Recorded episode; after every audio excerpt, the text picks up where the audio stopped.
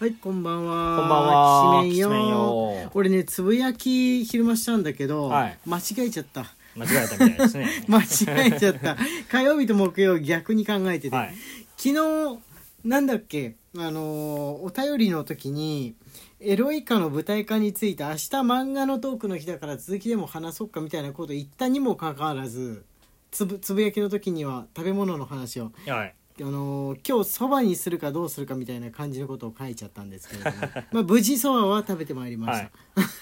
た、 俺煮込みうどんだけどね、はい味噌煮込みうどんなんですけど名古屋の硬いやつはいなんであんなに硬いのかっていうね、あのーまあ、それをそれでそのまま話しちゃうと食べ物トークになっちゃうから、えー漫画のトークにおい切り替えようと思います木曜日は、えーサブカルで、えー漫画ゲームアニメなどのお話をする日ですよ おい今のは自分に言い聞かせた言葉ですはいはいあすっかりすっかりこんな時間になっちゃいましたねあねのさっき食べたそばの話しようって思ってゆったり腹ごなしをしてる間にこんな時間に、はいこうくんなんかさあのー先週、ま、漫画の話しようと思ってまだあったのにみたいなこと言ってなかったっけ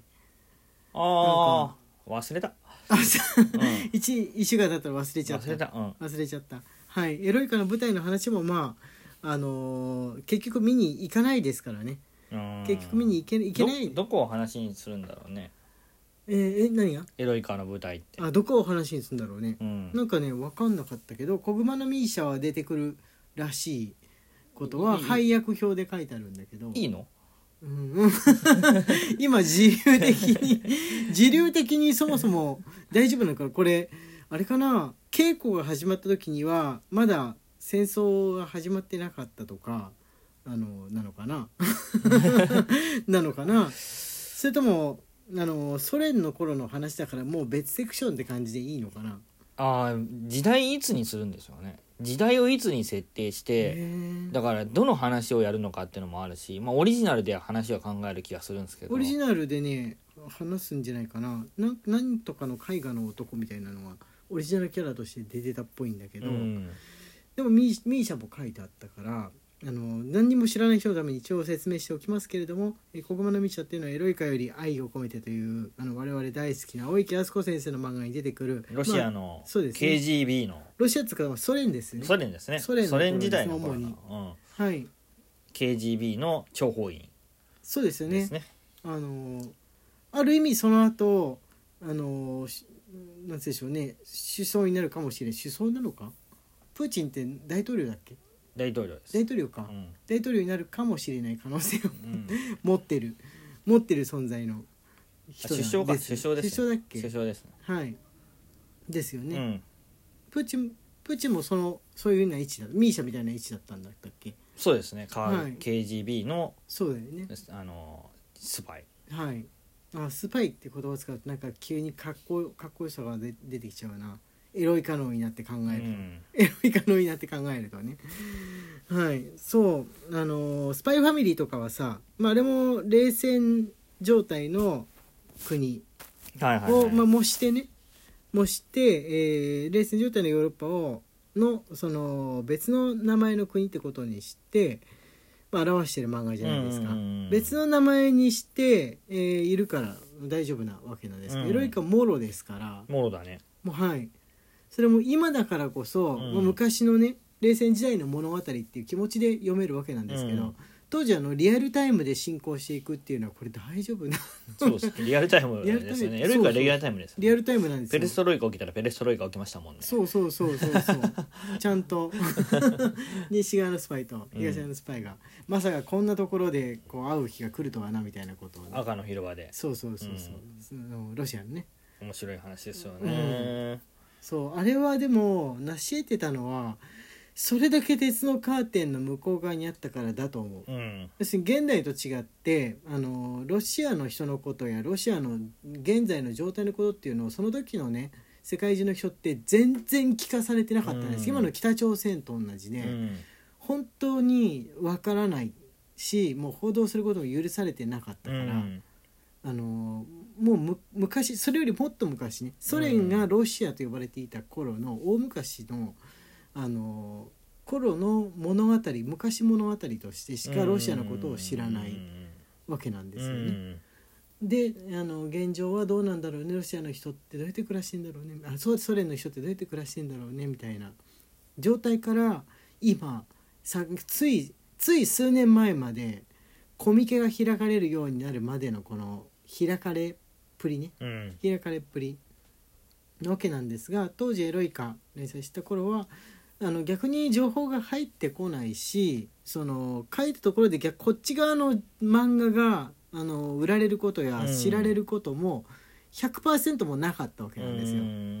よ。だから何か言われるとかももう関係ないうんそれだけソ連の人たちはこのこっち側ね西側って言われる、西って言っても別に日本も含まれますからあの資本権のそのアニメや漫画の話なんてあの字も知らないだろうというぐらいの状態だったからそのリアルタイムできてたんだうとん思います、ねあどどうなんだろうコミケが開かれるようになってってからはもう知ってる上でじゃないですか日本の漫画とか、はいアニメとかだから、はそのロシア代表のコスプレイヤーとかもコスプレサミットにさ、はい来るぐらいになったりするってことはですよ、はいエロイカ読んだりすんのかないやまあ 向こうの言語版がないと思うよ、言語版ないようね、ん、あのだから日本語が喋れる人だったらワンチャン知るかもしれないけどドイツの場合はでもさあの壁なくなって統そう統合されたわけじゃん、うんでもともとあのー東ドイツにはエロイカのエロイカに出てくる少佐っていうキャラがいるんですけど、うんもう一人の主役としてね、その、あのー NATO のその情報部の人の出身地であるところに、あのー看板といいますか観光案内に飾られていたっていうエロイカの絵が飾らあれて出いた身地じゃなくて出身地エーベルバッハ市ってあエいうーベルバッハ市か町出がある身地じゃないか、名前と同じ町があって、そこの観光案内日本語のうん、パンフレットに少佐が載ってるっていう、そうそうそうそそれだけその名前を元に訪ねていく日本人がいたからなんでこのこんな選んだのかなうちの塩みたいに思いながら観光案内局は作ったんだうろうね、ん、だからドイツだとワンチャン言語版に訳されてるのが売られてる可能性はあるあわるけだよかもねしれないねあるかもしれないいやでもだとしてもどう思うんだろうねあの親から、まあ、おじいちゃんおばあちゃんの世代の物語なわけじゃんうんそのベルリンの壁前のその自分ドイツの物語って、でどでも習うだろうから日本人より何百倍も社会科で習うだろうからいやでも、うんあのね、こんなね正常になるまでね世の中になるまでね、まさか本当に NATO とはい い KGB がはい犬猿の中だとは知らなかっ たですね、やそれは全然経営の中そっかうんそうだよね間こうくんのその学生だった頃っていうのは若い期といいますかあのどんどんロシアが、まあ、もうもうロシアになってるしねそれじゃなくてうんロシアになって、あの開けていっている最中のその、んなんて言うんでしょうね東側のうん国々、ベルリンの壁以降の国々っていうのを、まあ、習ってきたわけですよね、だからそんなにその冷戦時のもうもしかしたら来年急に核を落としてくるかもしれねえあの国みたいな緊迫感っていうのは知らないうん知らないわけうなんだよね。んあそう考えると今の社会人から見てこの戦争は結構晴天の霹靂的いなや本当突然ですねああなるほどそうそういうあれなんですね。と言ってうるんそばからよく考えたらその今日北朝鮮の方からはミサイルが落とされ落とされたあれ落ちたのかなわかんない不発だったのかな北海道にねたま火薬は入ってないですよね入ってないやつなのかな、うんそうびっくりした朝起きたらあのー北海道のいわ方ゆる大丈夫でしたそうそう緊急アラートがなんか電車とかは止められちゃってねすごいい大や変だ止まるでしっょたそりゃそうでしょうん、聞きますけれども、はいあの避難してください避難してくださいっていうそのいわゆる爆弾着弾のアラートみたいなうん文章、LINE で流れてきたのは初めて見うた、ん初めて見ました、うん地震とね火山に関しては入ってくる国ですけれども、うん比較的そっちの方が珍しいよって国も世界にはあるかもしれないですけど、うん日本人比較的火山と地震に関してはあまたか的な感じで目にしやすういんお国柄じゃないですか、そうだねうん逆にその戦争系のアラートは本当に LINE が始まって日本人が LINE を手にするようになってからは初めてかもしれうない、んもしかしてそうだねうんって思いました何かの時にはこの LINE でも来んのかなと思いながらいたわけですけれどもいやこれからそういうことが頻繁にあるようになんないといいなと本当に思いますうよね。んうんまあ北海道って言ってるうちはまだそので何事もなくてあの頃は良かったよねみたいな来年がないように願います願いますようねんた多分発射に失敗したわけでしょ分かんない分かんないあのミサイルは通過してこの着弾するっていうのを見てるから5分前にアラートが鳴ってるわけじゃん、うん5分後にあのミサイルが来ますみたいな内容だったからいや北海道の人が無事ならいいんですがうん、いやそれで無事無事ですよ無事なんですよじゃなかったら今ももうう大騒動あれですよねていうかもう大騒動になってないとおかしいんですけどねまああのー何でもなかったんでしょうねなんでもなくはないですよ いやあ のー許されんです街よ中とかじゃなかったんでしょうね、うん許されんですよ山でもでも許されんですよ許許されんことだけれども、着弾点を